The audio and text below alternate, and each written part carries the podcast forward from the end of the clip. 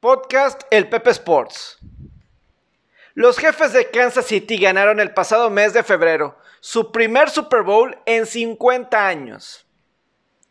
Y para muchos, y claramente con toda la razón del mundo, voltean y ven a Patrick Mahomes, no solamente por el MVP del Super Bowl, sino por los comebacks que tuvo contra los Tejanos de Houston, que estaban abajo 24-0, y también por dos posesiones contra los Titanes de Tennessee. Pero hay otra figura que no le ponemos suficiente la atención. Y es Chris Jones, quien pues en este pasado día de martes recibe este contrato de 4 años y 84 millones de dólares. Y todavía me sorprende que hay gente en los medios que dicen que le están pagando mucho dinero a Chris Jones.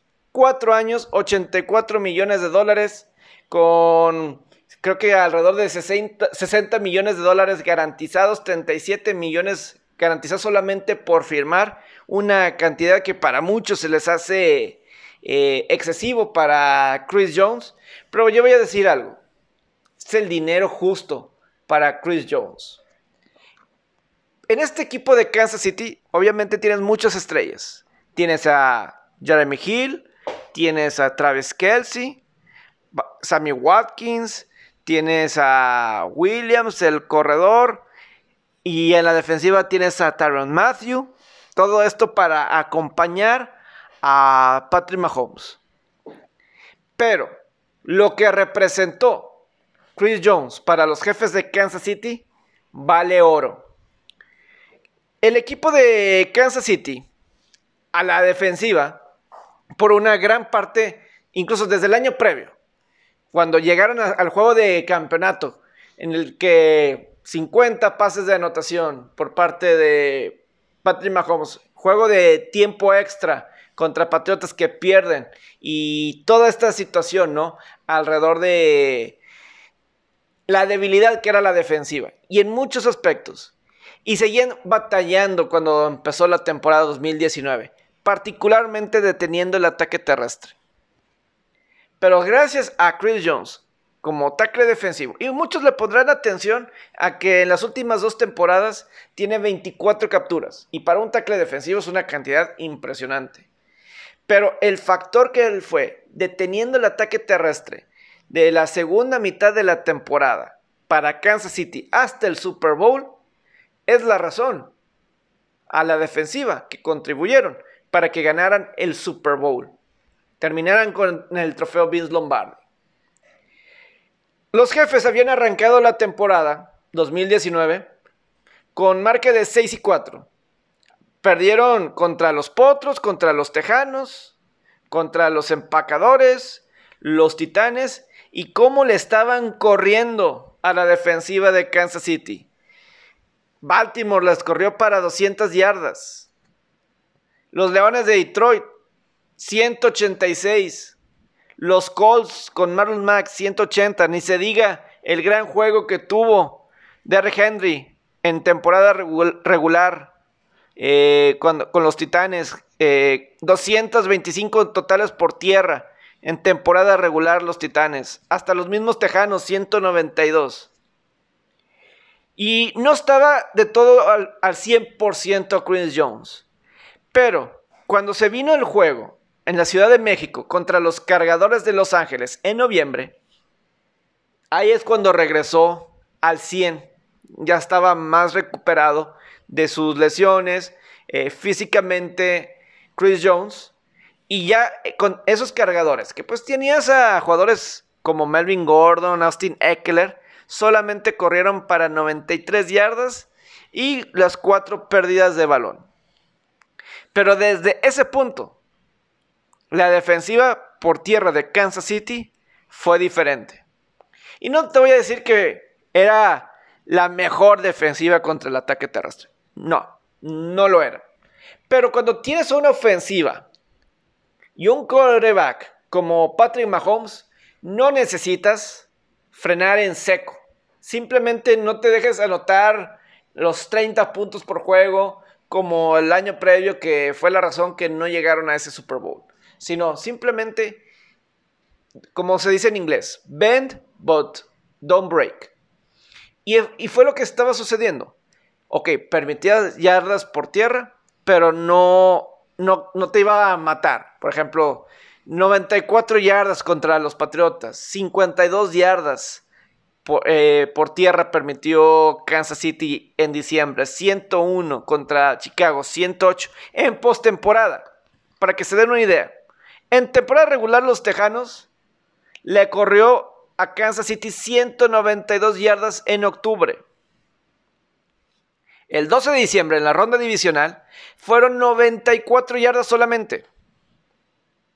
Siguiente semana, Titanes, después de que Derrick Henry le corrió encima, por encima, a Patriotas y a los Cuervos, 85 yardas solamente tuvo Titanes como equipo, como conjunto, corriendo contra la defensiva de Kansas City. Impresionante esa transformación para que pudieran llegar al Super Bowl. Batallaron un poco más con 141 en el Super Bowl contra San Francisco. Pero simplemente vean esa diferencia de, los partidos en temporada, en temporada regular contra Houston y contra Tennessee. Ahí está claramente el, el por qué está bien justificado este contrato de 4 años y 84 millones de dólares que está recibiendo Chris Jones. Cuando él hace unas semanas estaba diciendo, yo no me presento a entrenar si no me dan el contrato que yo quiero. Y solamente está por encima eh, Khalil Mack, esos jugadores, o Aaron Donald, esos jugadores en la defensiva, en cuestión de salario, en la línea defensiva. Entonces, se le está recompensando a Chris Jones como debe de ser. Y a mí me tocó entrevistarlo en el Super Bowl. Muy alivianado el cuate Chris Jones, muy, muy ameno. Y, y increíblemente, cuando lo entrevisté, había poca, éramos los únicos. Y estamos hablando de uno de los jugadores más importantes para que Kansas City llegara al Super Bowl. En esa defensiva probablemente Tyron Matthew era el otro clave, pero sin lugar a dudas, Chris Jones era la, era la diferencia a la defensiva. Él como tackle defensivo realmente eh, los puso por encima. Sí, están los Frank Clarks, pero alguien como Chris Jones realmente era importante que siguiera con, Kansas City. Porque aquí entran otras variables y otros temas con esto de este contrato de Chris Jones. Porque la semana previa, pues Kansas City le da este contrato de más de 500 millones de dólares en potencia a Patrick Mahomes. Y la duda inmediatamente fue, pues ¿cómo vas a hacer para mantener al equipo junto con el tope salarial que existe en la NFL? Pero yo les comentaba que el contrato que firmó Mahomes y con Andy Reid era perfecto para dar el suficiente espacio en el tope salarial. Y sobre todo que ya es prácticamente de por vida con Kansas City. Y ya sea para bien o para mal. El tope salarial, ya cuando se estabilice el mundo, va a subir. Y eso va a ayudar para que el contrato que, que tenga Mahomes es estable. Pero el tope salarial va a subir. Y ahí es donde entra esta oportunidad de pagarle a los otros jugadores importantes que va teniendo Kansas City.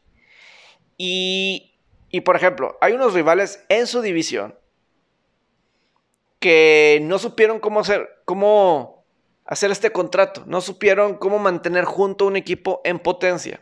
El caso de los, de los Raiders. Estamos hablando que en el 2017 le dan un gran, gran contrato a los Raiders a Derek Carr, convirtiéndolo en uno de los mejores corebacks pagados. Cinco años, 125 millones en junio del 2017. Firma Derek Carr con los Raiders. Y Derek Carr pues, fue seleccionado en la segunda ronda del draft del 2014. Pero en la primera ronda habían elegido a Khalil Mack también un súper, súper jugador, ¿no? Y pues, quieras o no, en el 2015, a Mari Cooper. Tenías ahí para tener a dos piezas importantes en la ofensiva y un jugador defensivo como lo es Khalil Mack. Le diste el contrato fuerte a Derek Carr, pero no supiste mantener a Khalil Mack. No pudiste con a Mari Cooper, no le sacaste el provecho a Mari Cooper. No estaba cómodo por alguna razón, porque pues tampoco voy a decir que eran los super juegos que daba Mari Cooper, pero obviamente en Dallas ha estado mejor. Pero el caso de Khalil Mack, tenías la oportunidad igual, tienes al quarterback y tu jugador en la línea defensiva dominante. Los Raiders no hicieron eso. Se fueron con el quarterback y entra John Gruden y esta gerencia no supieron cómo hacer las negociaciones, no le dieron la importancia eh, suficiente los Raiders a Khalil Mack o lo que buscaba Derek. Y los Raiders se, se volvieron a venir para abajo. Esa es la historia, esa es la verdad con la cuestión de, de los Raiders. Y aquí los jefes ya ganaron un Super Bowl. Llegaron a un juego de campeonato también en el 2018. Están conformando un equipo por muchos, muchos años. Es malas noticias, obviamente, para los Broncos, para los Raiders, para los cargadores, para empezar en esa división. Y sé que ellos están teniendo sus planes con corebacks, eh, con receptores que están formando, que van a buscar de esa forma crear los equipos para competirlo con Kansas City. Pero estás hablando que mínimo para esta temporada 2020, 20 de los 22 jugadores titulares de ese Super Bowl que ganó Kansas City en Miami a los 49ers de San Francisco, 20 de los 22 titulares están de regreso. Y todavía le agregas los jugadores como, pues no, hay, un, hay unos jugadores y yo no sé otra vez por qué. A mí me encantó la selección de primera ronda de, los jefes de Kansas City, el corredor de, de LSU. A mí se me hizo fenomenal el caso de Clyde Edwards Herrer. Creo que queda en el esquema ofensivo de Andy Reid. El estilo de juego de Edwards Heller. Pienso en, un eh, Karim Hunt pienso en similar a Edwards Gerard y creo que puede ser ese tipo de jugador para Kansas City. Y le agregas que pueden, ya se lograron quedarse con Sammy Watkins también para esta temporada. Tienes a estos otros jugadores como eh, Hill, falta Travis Kelsey probablemente. Es decir, tienen este núcleo ya los jefes de Kansas City. Y probablemente ya amarraron para las próximas cuatro temporadas a este muy buen tackle defensivo fundamental para que ganaran el Super Bowl este año pasado, ¿no? Entonces, ¿qué eso, es, eso es lo que dijo Patrick Mahomes. Inmediatamente después de que firmó su contrato. Quiero hacer una dinastía. Quiero llegar a los seis supertazones que ganó Tom Brady. Va uno. Y por lo pronto, dice Andy Reid que se va a quedar por mucho tiempo más en el equipo hasta que se acabe el contrato con, con Patrick Mahomes. Muy curioso que ya tienes a la ofensiva, tienes a la defensiva, faltan otras piezas, pero con un Mahomes mejorando bajo el, el aprendizaje, el cucheo de un Andy Reid, aquí es donde los jefes de Kansas City es cuidado conferencia americana que fuera de Baltimore ahorita no se ve alguien que le pueda poner un alto a estos jefes de, Kansas City. Pero, pues para allá va. Para allá va Kansas City. Están haciendo un buen trabajo en la gerencia. Y pues todo está para que arranque la temporada. El 10 de septiembre esperemos que lo permita el coronavirus. Que los jugadores eh, se puedan mantener sanos para que pueda haber temporada 2020 pues vaya calores que se están dando en la ciudad de Monterrey. Eh, ojalá que hayan disfrutado este podcast. Más contenido durante la semana. Y pues vamos a esperar a ver qué pasa con, este, con estos jefes de Kansas City que prometen ser, busquen ser el equipo de esta década de los 2020. Saludos.